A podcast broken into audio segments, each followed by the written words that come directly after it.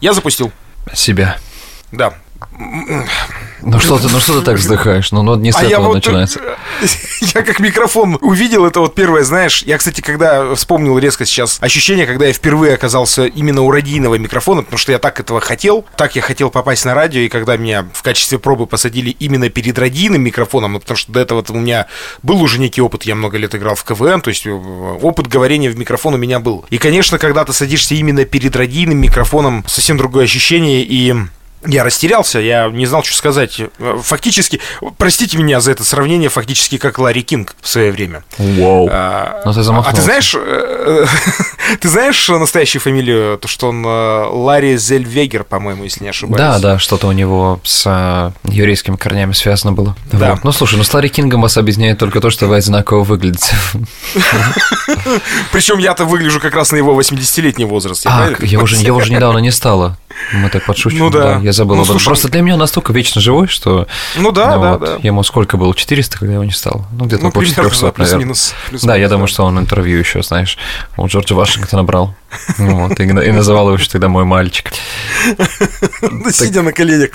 Да, у меня, кстати, тоже с детства какая-то огромная любовь к микрофону как, игру, как игрушке была в первую очередь, знаешь.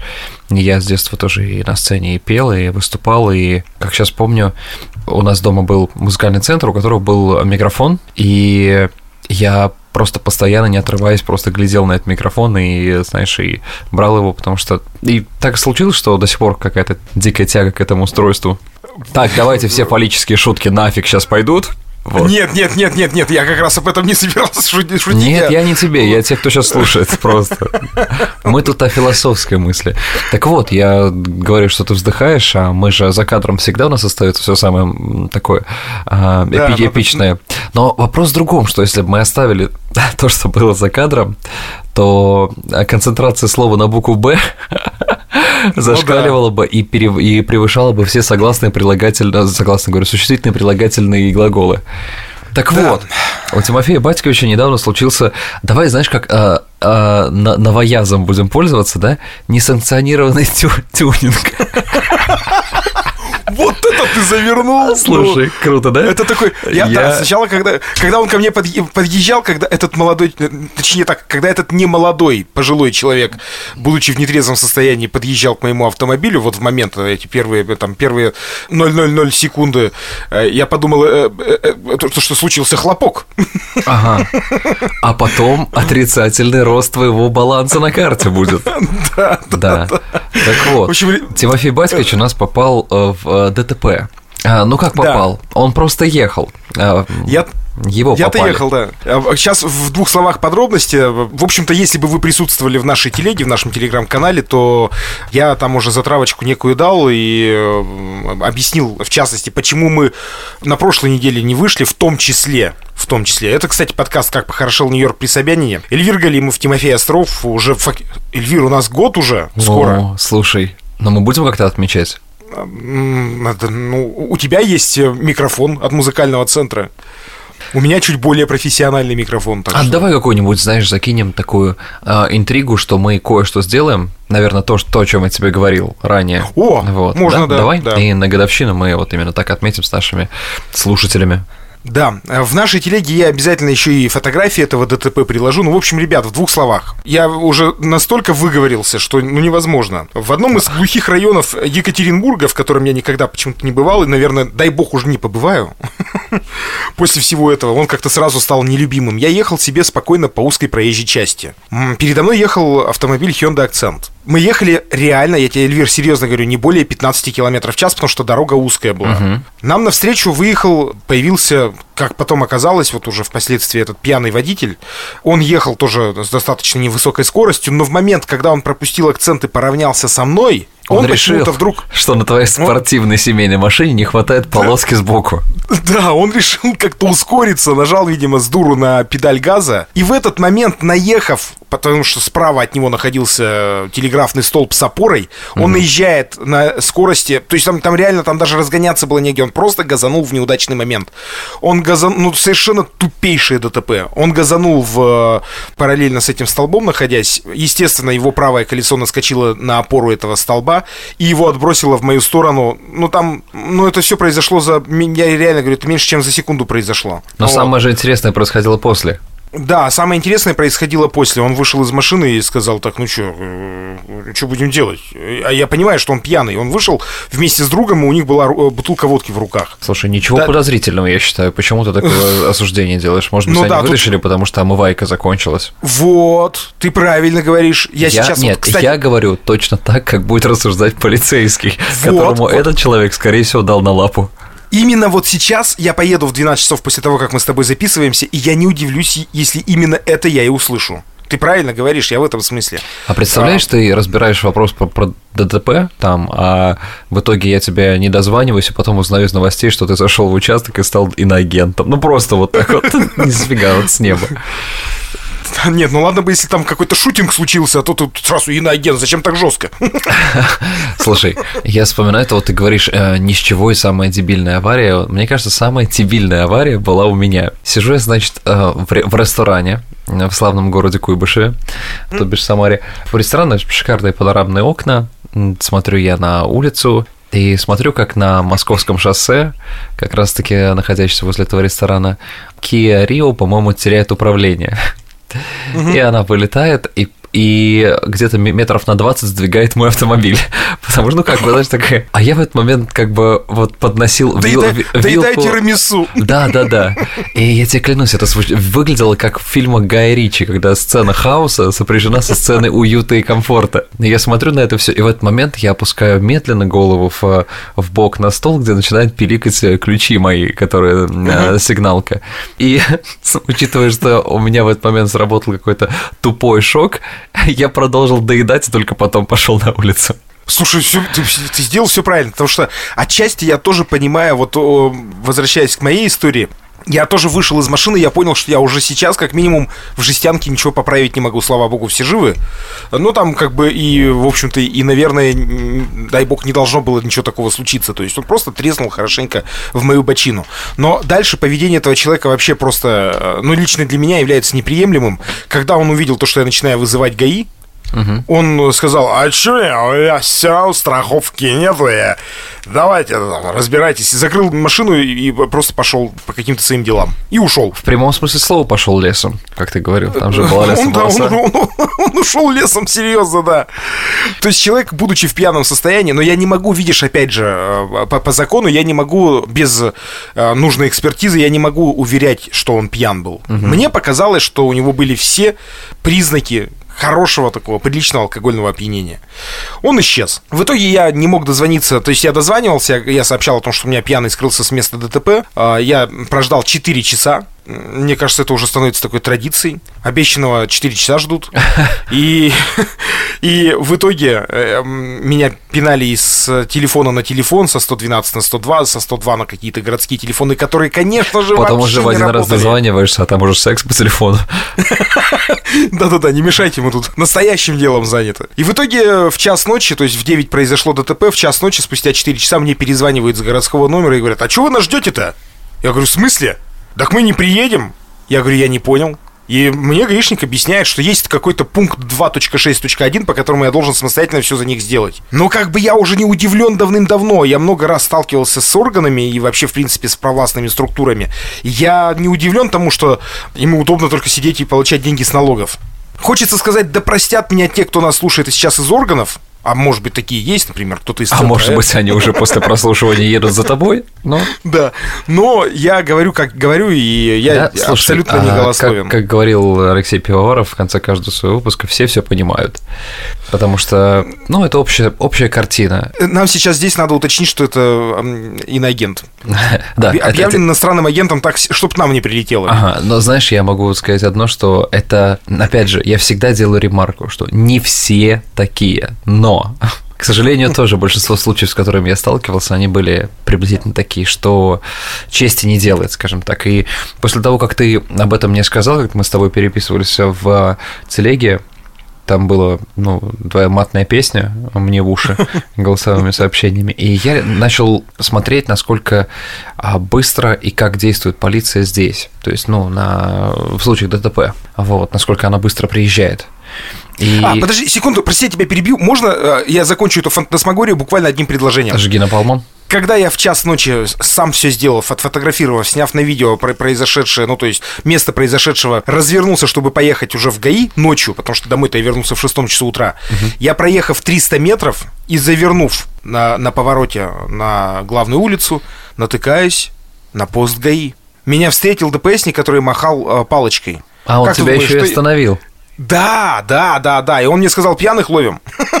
Охереть. Слушай, вот честное слово, мне кажется, вот по этому маленькому случаю Балабанов по сценарию с фильма снял. Да серьезно? Да, абсолютно. Это так оно и есть. Так что, я, я, ребят, я не преувеличиваю. Мы начали вот э, не зря, то есть как-то так, ну, совпало. Будем, конечно, дальше смотреть, что там мне этот товарищ скажет, то, что поеду, буду выяснять. Мы, наверное, мы, в принципе, уже пробегались примерно по тому, как работают органы там и здесь, но все-таки более детально. Вот скажи мне, пожалуйста, если вот случается ДТП, у нас сейчас есть такое понятие, как Европротокол, хотя меня оно много лет, с 15 года, по-моему, оно появилось в нашем законодательстве. Меня это тоже смущает. Потому что мне кажется, что адекватно люди, попавшие даже в несерьезное ДТП, где есть какие-то несерьезные повреждения автомобиля, это качка, это столкновение момент, это все прочее, это сказывается на психике в любом случае. Угу. И мне кажется, то, что человек в момент, находясь вот на, э, в, в моменте ДТП, он вряд ли может адекватно оценить даже материальный ущерб. Ну, ладно, а если это девочка? Да даже не девочка. Вот я, например, смотрю на свою машину, мне кажется, что здесь тысяч на 200 ремонта. Угу. Скидываю жестянщикам фотки, они говорят, ну, примерно 150-100. Вот. А по факту это же может оказаться совсем иначе. То есть где-то там элемент сильнее поврежден, чем показалось и так далее. И может вылезти в 400. Правильно? О, слушай, здесь знаешь, какая интересная штука? Начну с того, что когда здесь происходит ДТП, если маленький какой-то маленькая царапина или что-то такое, вы, ну, просто приедет э, наряд полиции и помогут вам э, решить этот вопрос. Если вы их вызовете, конечно, потому что иногда просто люди связаны с страховой сразу. А второй момент, когда попадаете в более-менее такое ДТП, которое как минимум мешает проезду, либо же представляет какой-то там больший урон, то есть я не говорю, что прям какое-то сильное, страшное, а именно там хотя бы там бампер разбитый, да, машина выглядит так, что она не, не может, например, без, безопасно передвигаться по дорогам, то приезжает наряд полиции плюс наряд пожарных. А вот, причем пожарных не только а сама пожарная машина, даже если возгорания не было вообще, они обязаны приехать. А также Ого. у самих пожарных есть, а, то есть, грубо говоря, внутри структуры пожарной службы есть скорая помощь. Эти автомобили mm выглядят по форме точно так же, но по цветовой гамме они прям как пожарные. То есть, грубо говоря, а, в любом случае скорая медицинская помощь будет оказана на дороге. И так как здесь очень грамотно рассредоточены отделы полиции, пожарных и скорой помощи, Помнишь, мы с тобой разговаривали на тему того, как пропускают здесь полицию и пожарных и всех остальных. То есть mm-hmm. они приезжают очень быстро. Последний раз при мне э, девочку посадил на капот парень, ну там ничего серьезного не было, ни переломов, ничего, ну просто перебегал дорогу, скорость была катастрофически маленькая, и девочка в наушниках была там лет, наверное, 25. Ну вот, не заметила и э, на джипе Чироки оказалась. И э, я посмотрел, сколько будет длиться. От момента вызова прошло 4 минуты. Ну вот, 4 минуты и приехала скорая все проверили, все хорошо, такие очень добрые, очень уважительные. А все почему? Потому что денег много получают и довольны этой работой. Вот и все. Это простой ответ ну, такого обозленного меня, потому что ты сам понимаешь почему. И Второй момент, который я хотел сказать, это то, что а, когда ты получаешь деньги со страховой человека, виновного в ДТП, многие еще указывают а, моральный ущерб, но моральный не то, что у нас, то есть, знаешь, а, например, мне пришлось обратиться к услугам психотерапевта, чтобы а, залечить посттравматический синдром, да, либо mm-hmm. же мне пришлось обратиться в офис, а, а, у нас это называется physical therapy, то есть, если так перевозить, физической терапии, наверное, ну, правильно mm-hmm. так говорить То есть это тоже идет в зачет, и тогда суммы со страховой могут а, быть там пятизначными в эквиваленте долларов. То есть 25, 30, 40 тысяч долларов может быть тебе а, возмещено. Если еще будет доказано, что автомобиль утратил э, свою способность ездить, и будет доказано, что он total, то тогда еще и плюс сумма автомобиля. То есть э, здесь ДТП из-за того, что страховки стоят недешево, как минимум в Нью-Йорке, они оправдывают свое наличие при каких-то ДТП. Но здесь я не встречал ни одного прецедента того, чтобы кто-то ездил без страховки. Потому что, во-первых, у нас страховка здесь э, приобретается каждый месяц.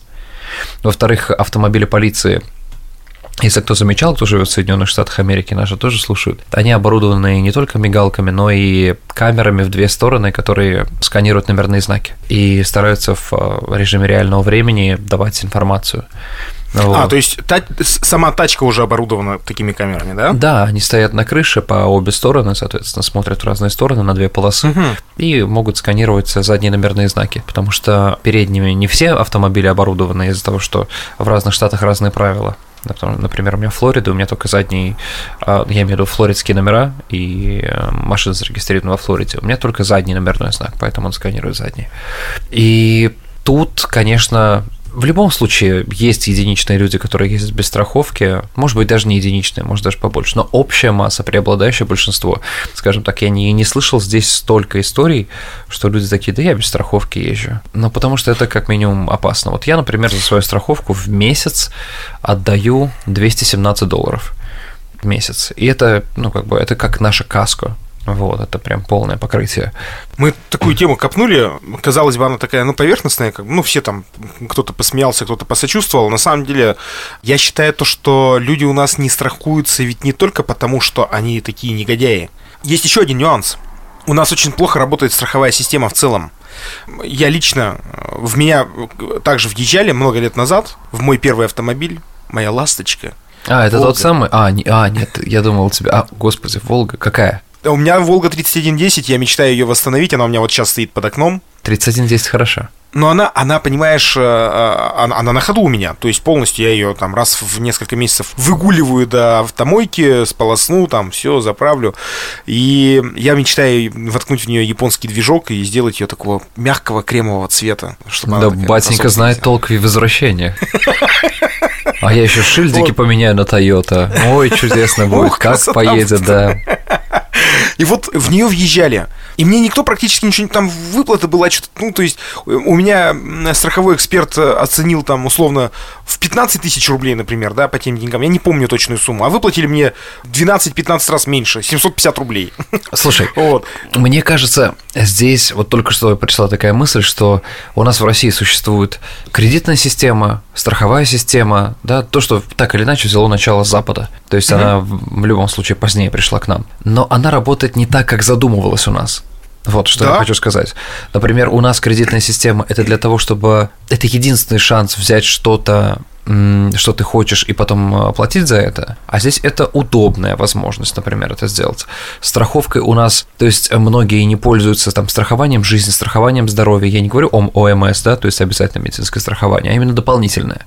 Потому что думают, что не то чтобы думают, ты прав, что, э, наверное, mm-hmm. зачастую на постэффекте того, что это не всегда хорошо работает, и много негативных моментов, ты думаешь, а оно это надо? И надеешься на, на какой-то авось. Например, при трудоустройстве на работу здесь, к хорошим работодателям, у тебя будет э, полное медицинское страхование, у тебя будет э, полное страхование э, жизни, и, ну, сужу, опять же, потому что получил я недавно. Потом у тебя будет выбор стоматологической страховки отдельно, у тебя будет выбор офтальмолога, именно страховки на все, что связано с твоим зрением. И, то есть, у людей здесь в порядке вещей страховка на жилье, страховка на машину, страховка на жизнь, страховка на здоровье. А у нас есть страховка от клеща. А у вас? Ты сейчас серьезно? 300 рублей. Ну, она, а, как я понимаю, она сезонная, да, страховка? Некоторые страховые агенты умудряются продавать ее зимой. Для, для особо разбирающихся в биологии людей, да? Ага. А она, как она называется? Энцефалит плюс? Энцефалит форте. Энцефалит форте.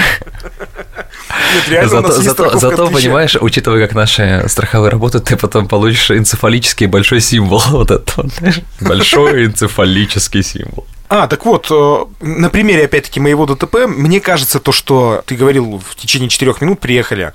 Ну, понятно, там как бы человека сбили конкретно, да, то есть э, ситуация была в любом случае, необходимо было выехать. Так тут Мне не важно, Тим. Так тут не важно. Вопрос э, звонка в полицию никогда не будет ставиться под сомнение и задаваться вопрос, который вот раньше утрированно говорили, да, что вот когда вас убьют, тогда и приезжайте. Вот, тогда и звоните.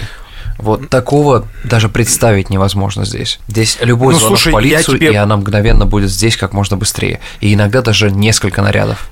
Ты понимаешь, дело в том, что вот ты сейчас вот эту фразу привел, и уже избитую, да, когда убьют, тогда и приходите. Я примерно такое по телефону и услышал. Он же никого не сбил.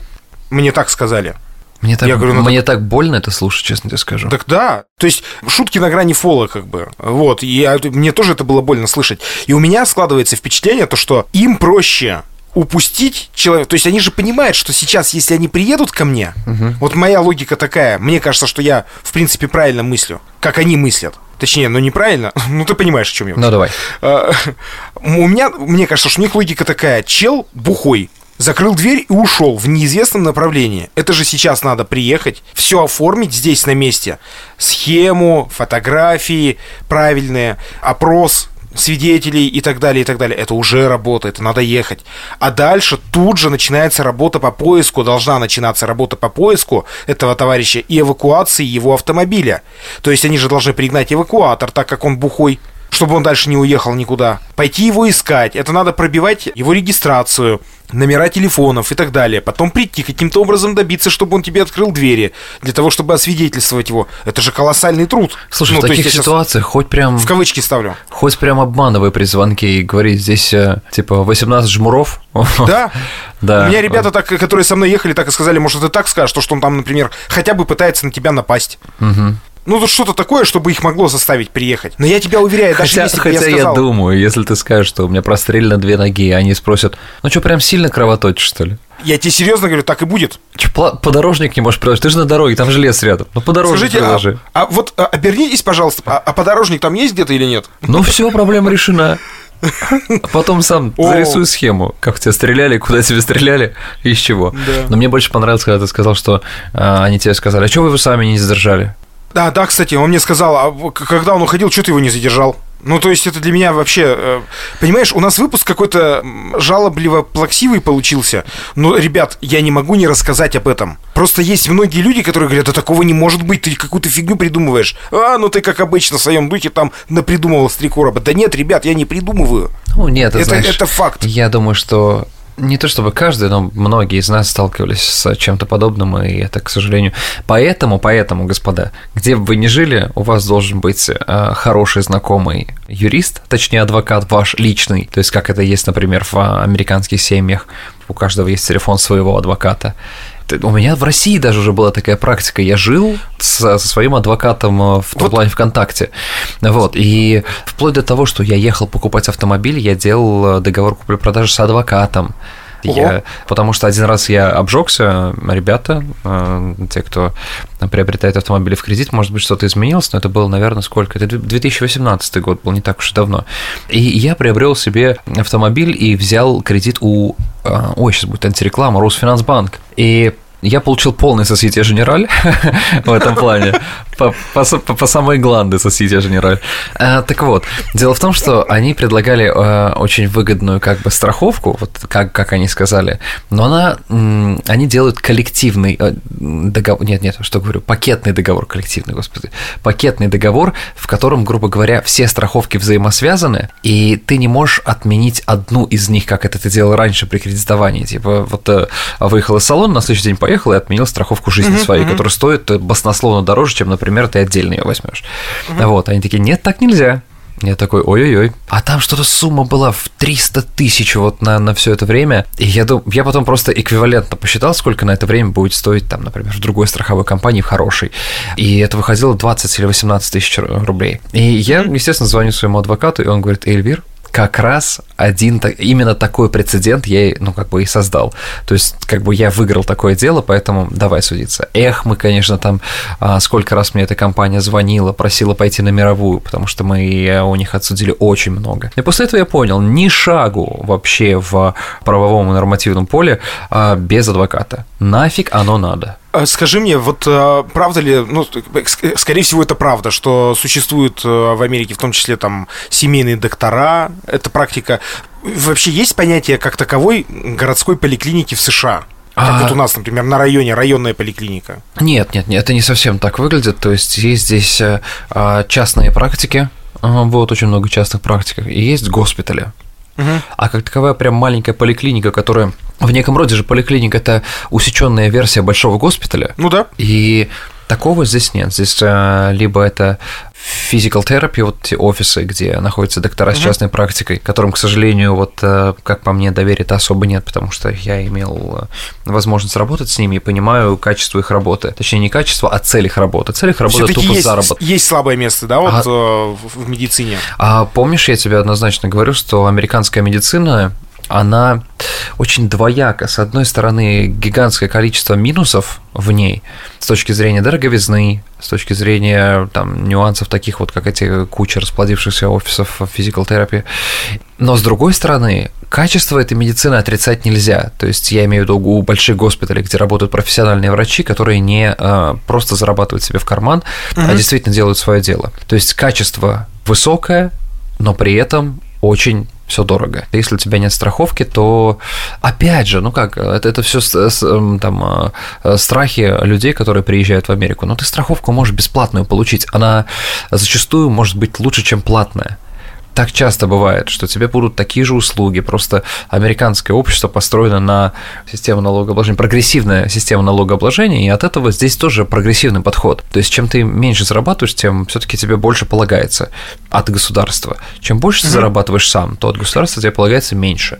Поэтому серчать на медицину в Америке я не могу. Но единственное, что, наверное, я могу сказать, что здесь э, очень многие люди прибегают к тому, что, ребят, лучше прооперируйте, чем лечить, потому что мне потом страховка это вернет. И очень много вернет. И поэтому здесь достаточно много людей делают выбор в пользу денег и операции, нежели терапии. И это вот заметно, что здесь многие люди очень спокойно и легко рассуждают. Вот у меня операция была, операция была, операция была. Вот такой вот уклад. Практика семейных докторов, она все-таки существует, да, в, э, в США? Ну, у каждой зажиточной семьи в любом случае будет контакт доктора, с которым они консультируются. Опять же, я скажу, что у обычного там э, нижнего среднего класса и mm-hmm. ниже него. Конечно, такого нет. Они обращаются в большинстве своем, то есть э, по надобности и стараются до последнего избегать этого, потому что у многих иммигрантов, которые приезжают сюда и работают э, просто, знаешь, на конверт с деньгами, у них нет страхования, и они не хотят тратиться на страхование или же не знают информации про то, что можно взять бесплатные страховки. И от этого получается так, что они ждут до последнего, а потом им выкатывают там большой-большой чек. Но опять же, мы же с тобой говорили, что ну, прислали тебе этот гигантский чек. Ну, э, потом ты говоришь, что, простите, ребята, вы меня поставили перед фактом, а я такие деньги заплатить не могу. Они такие, хорошо, усекают его там в половину. Вот вам Но, поменьше. Да, вот вам поменьше. Не могу. Ну, давайте мы вам разобьем платежи сильно, сильно разобьем на очень долго. Ну, давайте пробовать. То есть вы ищете какой-то консенсус. И если я не ошибаюсь, с какого-то недавнего периода существует закон о невозможности высылки вот этих вот а, чеков постфактум. Если вы человека не, там, не сказали ему до всего происходящего, там, операции и все остальное, сумму, ну, это как бы я сейчас вспомнил историю, я, по-моему, подожди, это, по-моему, мы в Питер поехали в прошлом году. И про, вот как раз-таки про чек постфактум.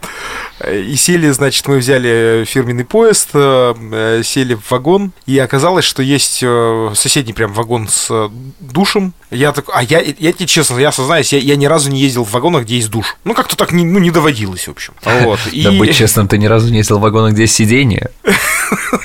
Ты больше где... А что, а, а в смысле, а где, а где есть уголь? Ну, то есть я как-то привык. Не убивай до конца, где есть мягкие сиденья, давай так. Хорошо, ладно. Вот, ну и все, значит, я узнаю то, что там есть э, душ. Я думаю, ну, если есть душ, значит, как у Чехова, им кто-то должен воспользоваться. Вот, Кто-то я, в нем значит, должен э, как минимум петь. Да. Я просто представляю, как ты, шарк, как ты шаркаешь по сапсану, знаешь, в сланцах такой, завернутый в полотенчик, да, и самое главное, шапочка для душа и с мочалочкой такой. Просто через три вагона. Примерно так оно и было. Потом, да, вот эта песня какая-нибудь фирмовая, там, «Подними глаза в рождественское небо». Да, все там, о чем мечтаешь ты? Так вот, значит, я прихожу к ним в этот вагон, говорю, ребят, ну, где тут у вас, как сказать, ополаскиваются? Они такие, а вот, пожалуйста, но только давайте через две станции, потому что сейчас вода прогревается. И вот они такие вежливые, такие учтивые. Ой, как мы вас, как мы вас ждали. Ну, конечно, проходите, но только давайте, когда вот две станции проедем, сейчас вода прогреется, и мы вас будем очень, очень, очень ждать. Я только думаю, вот это фирма, вот это вагон, вот это поезд. Мы вас очень ждали, мы издалека видели, что вы идете в окружении мух. Ну, кто, как не вы, должны зайти к нам в душ. Я, значит, захожу э, обратно к себе в вагон, жду две станции, как сказали, обратно в халате и в тапочках, шаркаю по вагону, как ты сказал, возвращаюсь, они такие, ой, а я даже там немножко пропустил время, он такой, мы вас заждались, вы такой вот молодец, что пришли. Ну, короче, это реально было очень учтиво, настолько, я думаю, а я-то, знаешь, я же за сервис как бы люблю там людей подонимать, угу. и я удивлен, думаю, ну неужели даже никакой загвоздки не будет? Это что за уровень сервисов в российских железных дорогах? Все, значит, он мне показывает, как пользоваться туда-сюда, я закрываюсь, иду в душ, значит, а я-то как бы человек э, условно воспитанный советской системой еще, родившийся до перестроечное время, я думаю, так, надо воду сэкономить, потому что мало ли кто-то еще пойдет мыться. По-быстренькому там намылился, значит, все-все-все-все, э, воду выключал, когда, когда э, стоял и так далее, и так далее. Выхожу, значит, начинаю перед ним раскладывать, говорю, ребят, вы такие вежливые, такие молодцы. Уровень сервиса, uh-huh. вот. И он такой, да, да, спасибо, конечно, вам, да, 150 рублей. Ну, понятно, что дело не в 150 ну, ладно, рублях. Господи, 150 рублей, слава богу, я думал, там ну, цена подожди, будет побольше. Ну да, подожди, ну понятно, что дело не в 150 рублях. Угу. Дело в самом... Я такой думаю, стоп, а я говорю, а мы, мы же вроде как бы, ну раз он, э, я думал, это включено в тариф, угу. он такой, нет, что вы, душ это отдельная тема. И вот как бы ситуация, вопрос, конечно же... Вы же не заметили, но там была стриптизерша. Она же не с пустыми руками должна вернуться. Вы когда пели в душе, вы хотя бы глаза пооткрывали, вы видели, какой сервис в нашем душе. Она сейчас с вами потанцевала, а дальше-то она будет э, эти э, сканворды, напитки разносить по Али, Алевтина Райхановна, все-таки 62 года, женщина со стажем. Не, она самого Брежнева мыла. Да, вот в общем такая вот история приключилась. Это про вопрос оплаты постфактум. Это, конечно, э, э, это так же, как ростовые фигуры на Арбате в Москве. Фото с сыном туда-сюда, там, фото с конем из э, трех богатырей из мультика и так далее. А потом, когда ты делаешь фотографию, ну, это понятно, что я-то уже стрелянный воробей. Он говорит, 700 рублей. Но здесь ведь такая же история. Мы в самых начальных выпусках разговаривали, когда разговаривали про Таймс-сквер и все остальное. А люди, которые подходят, тебе что-то предлагают или фотографироваться, это тот же самый такой адлерский развод, я называю так его. А, вот, это то же самое. Видимо, место может поменяться, но люди и способ заработка, увы, нет. О, да. Вот так, ребята, поговорили мы сегодня. Э, ну Плавно. вот, хотя бы закончили на позитивной ноте. Ну да.